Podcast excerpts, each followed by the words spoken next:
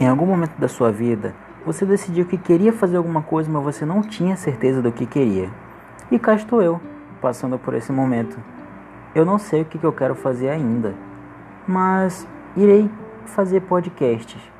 Não tenho um horário definido, mas eu tentarei postar com frequência. Caso você esteja interessado para saber do meu desenvolvimento, apenas me acompanhe. Como eu disse, tentarei postar frequentemente.